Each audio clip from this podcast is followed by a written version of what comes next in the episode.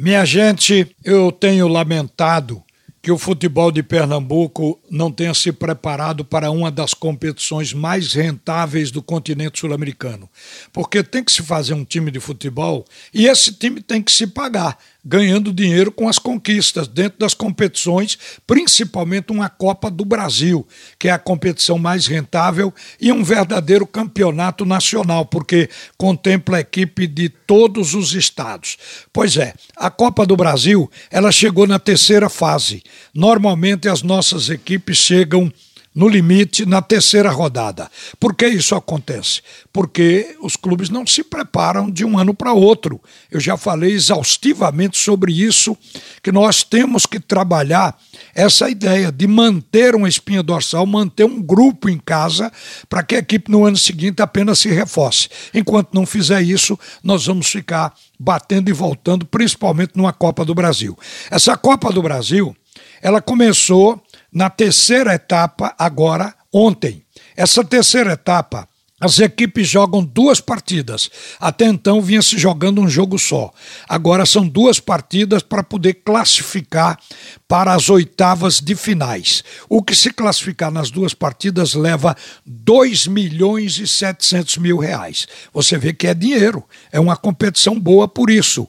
Ontem essa terceira etapa começou com dois jogos. O Bahia ganhando da equipe do Vila Nova por 1 a 0. O Bahia está sempre nas boas. E uma surpresa. O 4 de julho do Piauí venceu de virada o São Paulo Futebol Clube por 3 a 2. O técnico Hernan Crespo do São Paulo levou um time reserva para essa competição, mas também foi prejudicado pela arbitragem. O 4 de julho surpreendeu porque venceu o São Paulo e de virada chama a atenção de todo o Brasil, mesmo o São Paulo estando com um time alternativo. O fato é que é o São Paulo. Acontece que o árbitro contribuiu também para a derrota do São Paulo. O gol um gol da equipe do 4 de julho do Piauí, ele foi impedido. E teve também um gol do São Paulo mal anulado. Quer dizer, junte aí tudo isso que só pode dar errado. Então o São Paulo perdeu a primeira partida, mas a outra partida vai ser em São Paulo, já que esse jogo foi no Piauí, e aí pode reverter. Agora, hoje, gente, tem um jogo que estão chamando de clássico rei, que é entre o Ceará e Fortaleza. Que jogo vai ser? Vai ser um jogo pegado, um jogo encardido. Hoje o Ceará está completando 107 anos, o Guto completando 80 jogos no comando do Ceará, vai fazer tudo para não perder essa partida.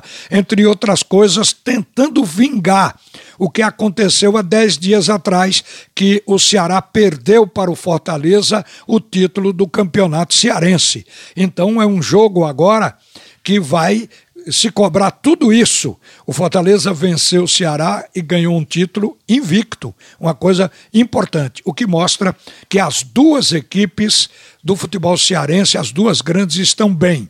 O Fortaleza começou esse campeonato brasileiro, não é a Copa do Brasil, o campeonato nacional, o campeonato da Série A, jogando contra o Atlético no Mineirão e ganhou o jogo de 2 a 1 de virada. Time raçudo.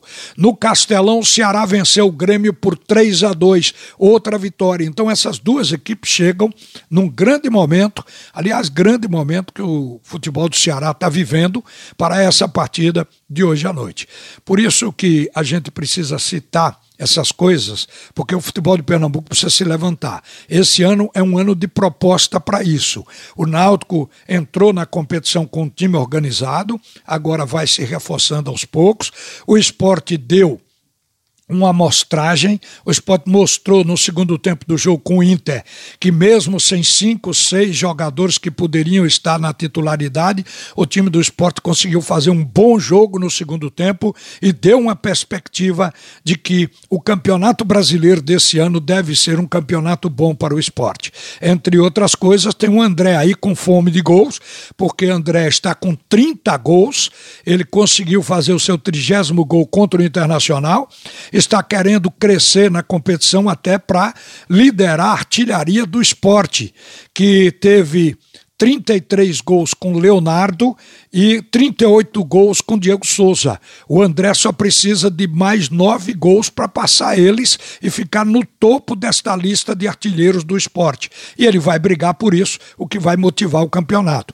E o Santa Cruz que só de atacantes contratou 12, nós estamos com esperança de que ele acerte o pé e consiga também fazer uma boa Série C.